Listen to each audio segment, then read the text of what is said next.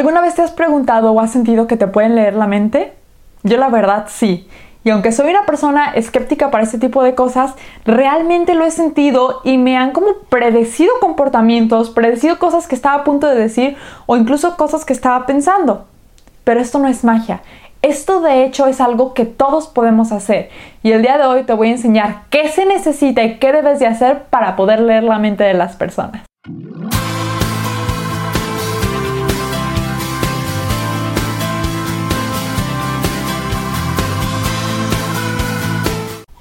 ¿Cómo están? Bienvenidos aquí al podcast de Emotional Wellness. Yo soy la psicóloga Andrea Sotomayor y hoy te voy a enseñar a leer la mente. Pero tengo que aclararte que esto no es magia, sino que es ciencia. Y no es que vayas a adivinar exactamente lo que las personas están pensando. Es que todos podemos leer la mente como hasta cierto punto. Te explico. Todos nosotros, absolutamente todos, somos capaces de leer la mente porque nuestro cerebro está diseñado de una manera que nos permite hacer conexión social y conexión con las emociones de los otros. No es que realmente vayas a saber qué es lo que la otra persona está pensando en todo momento como tipo, no sé, la película de Crepúsculo. No. Es simplemente algo que se aprende. Se da cuando aprendemos lenguaje no verbal, cuando aprendemos a leer esas expresiones faciales, pero no solamente las que estamos haciendo y demostrando, sino esas como microexpresiones faciales que a veces duran medio segundo y luego las escondemos con alguna otra emoción tipo como lo que veíamos en la serie de Lie to Me o lo que se puede leer en todos los libros de Paul Ekman. Y claro, junto con un buen desarrollo de lo que es la intuición. La verdad es que este es un tema que estoy haciendo porque es una pregunta que me han hecho mucho, pero además que me encanta porque si se dice que alguien puede leer la mente, somos los psicólogos. Y la verdad es que así leer la mente como en las películas, no, es verdad y no somos capaces. Pero como si estamos entrenados en esto de leer el lenguaje no verbal, las microexpresiones faciales, si es algo que estamos practicando todos los días, por ejemplo a través de la consulta, se nos hace más fácil entender qué es lo que la otra persona está sintiendo y por lo tanto pensando. Es muy importante aclarar que no podemos adivinar qué es lo que la otra persona está pensando, pero sí podemos crear modelos mentales que nos permiten intuir qué es lo que la otra persona piensa, siente o va a hacer de una manera efectiva. Y estos modelos están basados principalmente en lo que es el lenguaje no verbal o el lenguaje corporal, como sea que tú lo llames. Por ejemplo, el hecho de que si una persona está encorvada así, puedes saber que está triste, porque sabemos que una persona que se encorva es una persona que está triste, porque cuando estamos felices nos crecemos y hacemos así. El lenguaje no verbal ha sido estudiado por muchas, muchas personas durante mucho tiempo y me parece muy interesante porque además de que es con lo que nos comunicamos principalmente, incluso de manera inconsciente, porque nuestro lenguaje verbal, o sea, lo que yo te estoy diciendo, es una mínima parte comparado con lo que te digo con mis expresiones faciales, con lo que te digo con mis movimientos, con lo que te digo con mi cuerpo.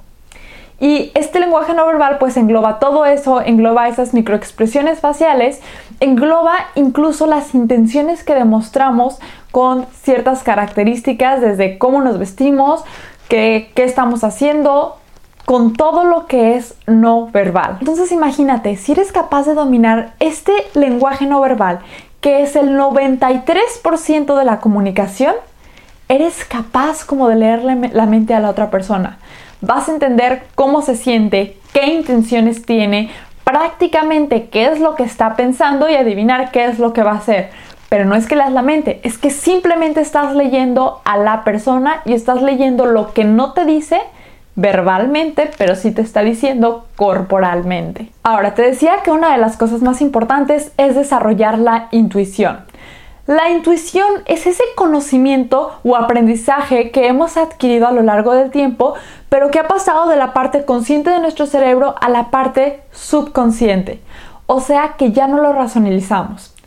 Te decía, una persona que está encorvada la tenemos como que es una persona triste y tal vez si tú ves a la persona en la calle sin pensarlo, sin decir, ok, esta persona está encorvada, quiere decir que está triste, es algo que simplemente ya piensas, oh, está triste. ¿Por qué? porque tu intuición te lo está diciendo, porque ese aprendizaje, ese conocimiento de la persona encorvada ha pasado a la parte subconsciente y se ha vuelto como intuición. Estas personas que se refieren a sí mismas como es que yo soy una persona muy intuitiva, son personas que han adquirido estos conocimientos del lenguaje no verbal, de leer las microexpresiones faciales, de conocer todo este tipo de cosas y lo han pasado a su área subconsciente y es que solamente lo intuí, es que simplemente lo sentí. No es que lo sentiste, no es que tengas, vamos, ese comodón. Sí es talento, definitivamente, más si no lo has practicado, pero no es algo mágico, es simplemente que tu cerebro, que es una cosa maravillosa, lo ha aprendido, lo ha aprendido también que ahora no tienes que racionalizarlo o no tienes que pensarlo conscientemente. Las personas que aprovechan esos conocimientos y los ponen en práctica del lenguaje no verbal, microexpresiones faciales, empatía, etcétera, etcétera, etcétera, son personas que tienen una gran influencia en su entorno, porque entonces pueden manipular, por llamarlo de alguna manera. Lo utilizan en sentido bidireccional, interpretan el lenguaje de su entorno y lo utilizan a su conveniencia.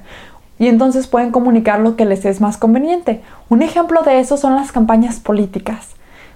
Controlo mi lenguaje no verbal, te digo lo que te quiero escuchar y veo a mi público cómo se está comportando, me, les me creen o me creen y puedo modificar lo que estoy diciendo, lo que estoy haciendo, lo que estoy expresando en todas las formas para hacerle creer a mi público, en este caso las personas que me siguen en, la política para que me puedan creer y para que me puedan apoyar.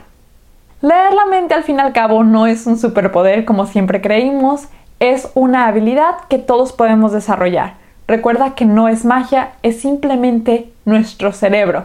Es ciencia y es aprender a hacerlo. Aprender a leer el lenguaje corporal, tener empatía y por supuesto desarrollarlo tanto y practicarlo tanto que se convierta en intuición. Aprender a hacerlo te va a ayudar a poder utilizarlo como los políticos de manera bidireccional y que te ayude a alcanzar tu bienestar emocional, que como ya sabes es siempre una prioridad. No te olvides de suscribirte, darle like a este video y por supuesto compartirlo.